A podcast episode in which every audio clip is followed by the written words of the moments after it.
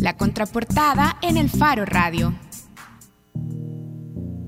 Estamos de regreso en el Faro Radio. Ahora está con nosotros el arquitecto Rafael Alas. Él es curador del Museo de Arte Contemporáneo del Salvador, el Marte, lo dije bien. Sí, Museo de Arte del Salvador. Museo de Arte del Salvador.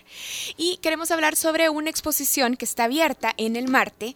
Es una exposición eh, para conmemorar los 100 años de la erupción del volcán de San Salvador, una erupción que ocurrió en 1917. Y para hablar justamente sobre esto, sobre esta exposición, está con nosotros ahora Rafael. Sí, así es, Karen. Muchas gracias por el, por el espacio. Esta es una ah, iniciativa eh, que, en, que tenía el museo realmente al, ver estas, estas fechas importantes y nos coordinamos con la Academia Salvadoreña de la Historia eh, para poder eh, organizarla esta, esta exposición eh, pues queríamos mostrar algo de lo, de lo que pasó pues en, esa, en esas fechas. Creo que siempre pues el, es válido el recordatorio de que estamos en una zona sísmica, que estamos expuestos a a estos eh, incidentes y estos sobresaltos y, las erupciones también, que muchas veces se nos olvida también la parte sísmica, pero mucho más esta, este fenómeno de que tenemos tantos volcanes y que este, pues el mismo San Salvador está con el, volcán ahí, ¿no? Entonces eh, la, la organizamos con base a mm, a las fotos que hay, ¿verdad? De, que, se hicieron ya de, registro. Eh, había una publicación eh, expresa sobre esto que se hizo durante una administración presidencial y que el libro lo tenía la Academia de la Historia y ahí seleccionamos ¿verdad? Pero no queríamos eh, quedarnos solo con este eh, frío registro eh, fotográfico, sino que queríamos algo mucho más cercano.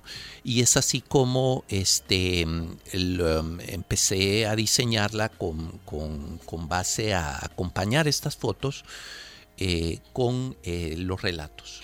Rafael, Además de la erupción, eh, también como ustedes lo, documentan en la exposición, también eh, ocurrió un enjambre sísmico que afectó también eh, la zona, el área metropolitana, vamos a decir ahora, de, de San Salvador. A través de lo que han reconstruido y recopilado en la exposición, ¿cuánto cambió, cuánto reconfiguró el área metropolitana de San Salvador esa erupción de 1917? Bueno, una, una situación, bueno, San Salvador venía de, de dos, eh, de dos sismos bastante fuertes, obviamente los que más se señalan en la segunda mitad del siglo XIX es el de 1854, eh, que destruyó también eh, San Salvador y propició también la fundación de Santa Tecla, ¿no? después estuvo el de 1863 que, de, que también vino a terminar con mucha construcción colonial eh, pero a pesar de esa destrucción todavía persistía, persistían eh, muchos materiales en arquitectura, adobe, bajareque, eh, ya había aparecido las construcciones de lámina y esta, este, este hecho, ¿no? este terremoto, nuevamente trae destrucción para San Salvador, eh, destruye mucho de las construcciones con estos materiales, pero las construcciones de lámina resisten y es casi como, como que se, dieron cuenta en el gobierno las posibilidades que podía tener construir con lámina troquelada, construir con lámina metálica y estructura de, madera, ¿verdad? Y eh, a partir de eso, y los testimonios lo dicen de que, de que se trata de incentivar la construcción eh, con lámina siendo un material que resistió a este, eh, estos embates. ¿no? Rafael, usted eh, ha hablado de una exposición en la que hay fotografías, pero dice que quiso quitarle la frialdad agregándole relatos que acompañaron a fotografías. En realidad, ¿qué es lo que está en exposición en el Marte ahora en, con motivo de los 100 años de, del terremoto y de la erupción del volcán? Pues es un, es un recorrido por las fotografías eh, acompañada de esta selección de estos relatos. Eh, una fuente importante es el libro de, eh, de Porfirio Barba, Jacob, ¿verdad? eh, eh, el terremoto de 1917, Narraciones de un sobreviviente, en donde de alguna manera él, teje una novela, pero basada en su propia experiencia, ¿no? En donde ahí se ve prácticamente el dramatismo y muchos detalles, ¿verdad? De, de, que vivió la población, ¿verdad? Porque él lo que hace es prácticamente partir de un recorrido, empezando de donde él estaba en el Hospital Rosales, ¿verdad? Y desplazándose hasta el centro de San Salvador, llega hasta la, avenida, la avenida, ¿verdad? La avenida Independencia. Eh, va hasta San Jacinto, regresa al campo de Marte. Entonces él, pues no sabemos si él vio directamente eso, pero sí se ve que él tenía relatos también de todo esto, ¿no? Eh, debe de haber visto mucho estando en el lugar, ¿verdad? De origen colombiano. Eh, los otros relatos son también, bueno, tenemos el, relato de Jorge Larrey Larín en su publicación sobre erupciones, inundaciones, terremotos en, en San Salvador, ¿verdad? Él, él, lo pone de una manera un poquito más técnica. Esto, esto del terremoto eh, hace referencia obviamente a los, a los sismos que tú, mencionabas, este, eh, a, lo, a, lo, que pasó previamente, ¿verdad? Y hace, hace mención también de, de, la, de la, del el fenómeno de la erupción, porque al parecer el, de los dos sismos grandes que antecedieron, uno fue el que detonó lo que era la erupción. Activó cráteres, ¿verdad? Secundarios, cráteres pequeños, y, entonces la presión de la, lava eh, también se vio eh, motivada o se vio, digamos, como em, em, eh, empujada por estos movimientos, ¿no? Rafael, Hace poco el Faro organizó una exposición fotográfica en el Centro Cultural de España de, sobre la violencia y uno salía, o yo por lo menos salí de esa exposición con la idea de que, eh, como era una exposición desde los tiempos de la guerra, eh, de que estábamos como caminando en un círculo, es decir, que no habíamos avanzado demasiado en el tema, en ese tema específico. ¿Qué lecciones puede sacar alguien después de asistir a la exposición que está ahora mismo en el Marte? Bueno, y nosotros eh, hemos tenido y la academia pues ha organizado conjuntamente una serie de, charlas, ¿no? Eh, tuvimos la primera al siguiente día de la exposición con Dolores Ferrer que había venido al Congreso de Geología y ella explicaba que, que, realmente este San Salvador está al pie de, de algo que puede suceder, ¿verdad? No, no se sabe cuánto, pero que hay posibilidades de una nueva erupción que es muy difícil de decir, ¿no? Entonces yo creo que una de las lecciones es, es, es, siempre tener presente esto, porque el avance urbano es, es, a veces desmedido, pues, y todo lo hemos visto. Antes se hablaba de la cota mil, bueno, no vamos a construir después de la cota mil. Y ustedes se fijan de que en la noche, por ejemplo, y, el, el volcán se ilumina por completo. O sea, el, desarrollo sigue y es como que no nos damos cuenta. Eh, y nuevamente a, la referencia, no, si ahí está el boquerón, con que no llegamos al boquerón. El fenómeno que se dio en la erupción de 1917, como yo lo mencionaba, es activación de cráteres menores que están prácticamente diseminados, pues, ¿verdad? Entonces es, es, es tener en cuenta mucho esto, ¿verdad? Tener en cuenta que, que, que tenemos que ser cautelosos, eh, tenemos que, siempre recurrir, a una buena planificación y ser efectivos, digamos, en la manera como, como regulamos este crecimiento urbano. Aparte de los aportes de los relatos de Lardey Larín y de Barba Jacob, ¿hay textos o algún otro tipo de aporte en otro formato de geólogos o vulcanólogos, por ejemplo? No, realmente eh, quisimos, porque sabíamos también de la exposición que iba a estar en, torno al, Congreso de Geología, que tenía un panorama mucho más general, ¿verdad? Pero que iba a ser un poquito más técnico. Nosotros quisimos hacerlo un poco más cercano, como yo, yo decía, ¿no?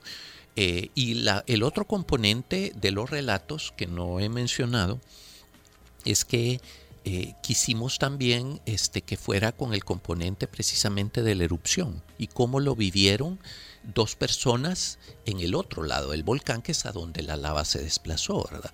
Entonces yo conocía el relato que está en Tierra de Infancia de Claudia Larce. Ella lo vio desde Armenia, ¿verdad?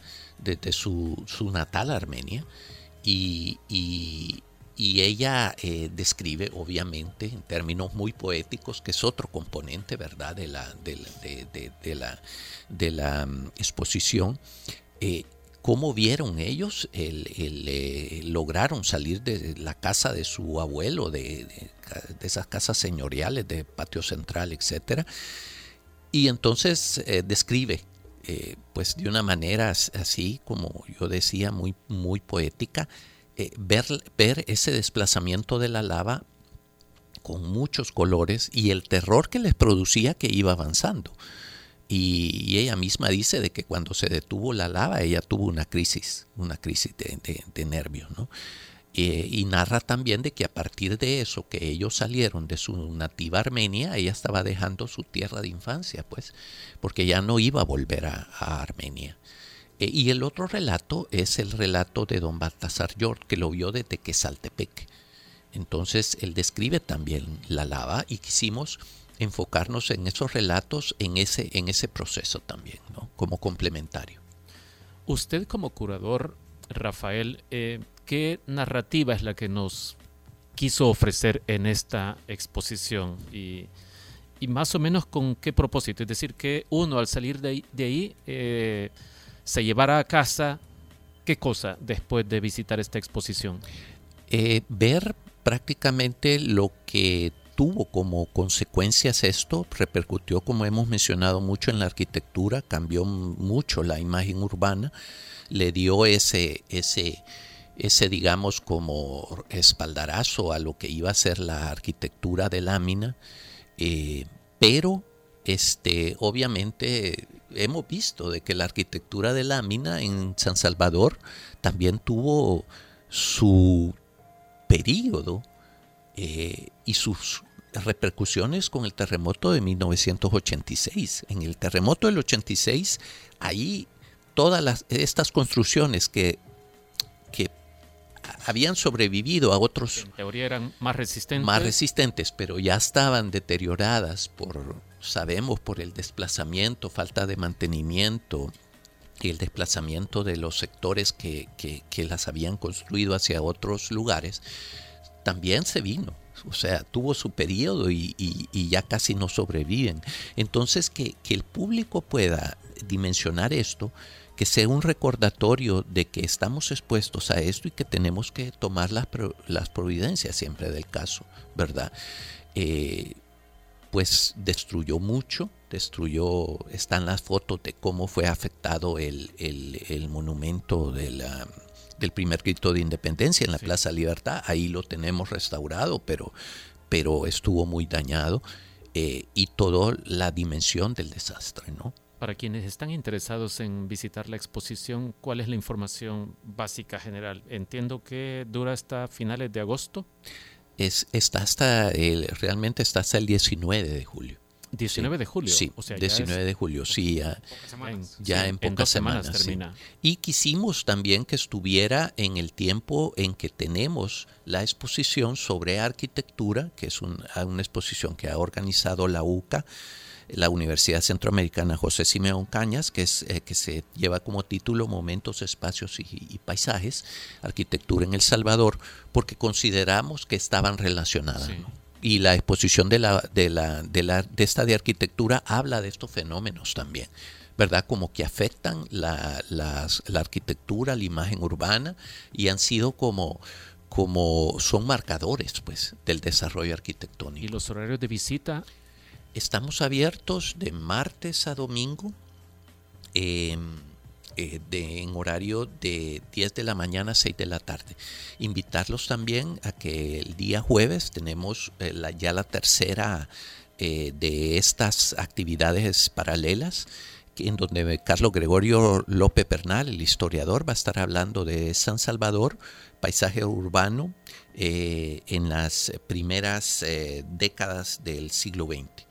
Eh, entonces va a ser muy importante eh, esta y el próximo jueves, o sea, el jueves 13 de julio, siempre a las 6 de la tarde, vamos a tener una conferencia de la arquitecta Ayancia Vendaño sobre la arquitectura de lámina post-terremoto de 1917. Entonces son actividades que eh, están dentro de esta exposición, pero que también están en función de esta exposición de la arquitectura del Salvador. ¿Estas charlas a qué hora, para qué hora están programadas? Seis de la tarde. Son completamente gratis la entrada a estas eh, dos eh, charlas que tenemos.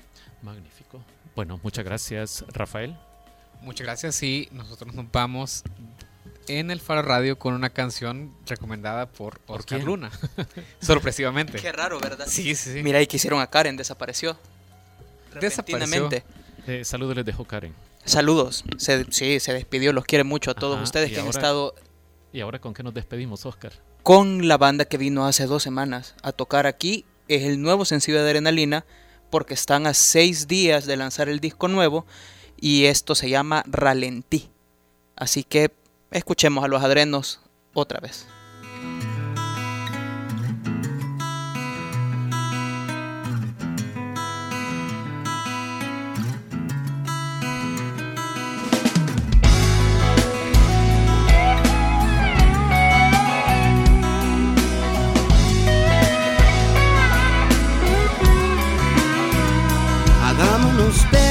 Hagámonos puros, hagamos que el tiempo que estemos en el mundo sea una constante de amor delirante. Hagamos que el sepia se vea colores y que se agudicen también nuestros sabores y fuera de foco, aún vernos hermosos.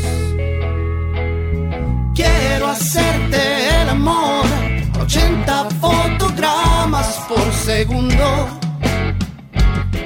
detener el mundo. Quiero hacerte el amor a 80 fotogramas por segundo. Detener el mundo, crear nuestro ambiente, soñar diferente. Y en un ralentí confundirnos para siempre, para siempre. Para siempre en un ralentí confundirnos para siempre, para siempre,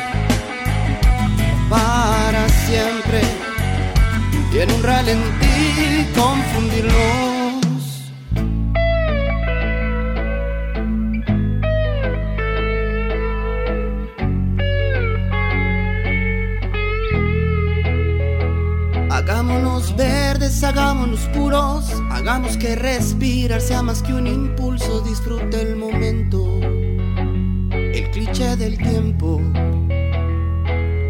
Quiero hacerte el amor, 80 fotogramas por segundo, detener el mundo. Quiero hacerte el amor 80 fotogramas por segundo. Detener el mundo, crear nuestro ambiente, soñar diferente, en un ralentí confundirnos para siempre, para siempre, para siempre, y en un ralentí confundirnos para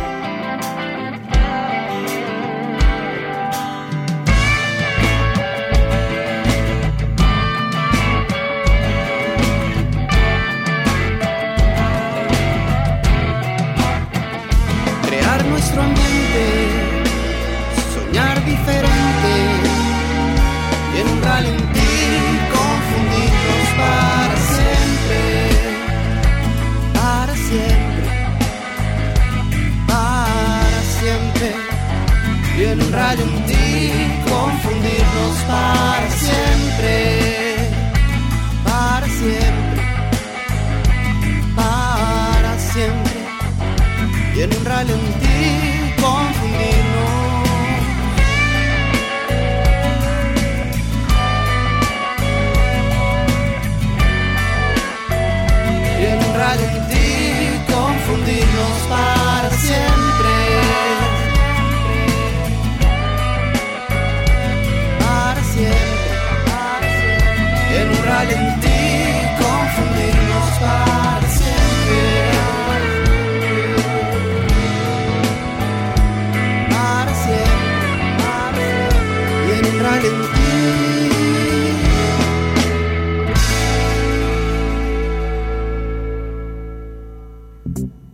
Radio. Hablemos de lo que no se habla. Escúchanos martes y jueves a la una de la tarde en punto 105. Los conceptos vertidos en este programa fueron de exclusiva responsabilidad de El Faro Radio.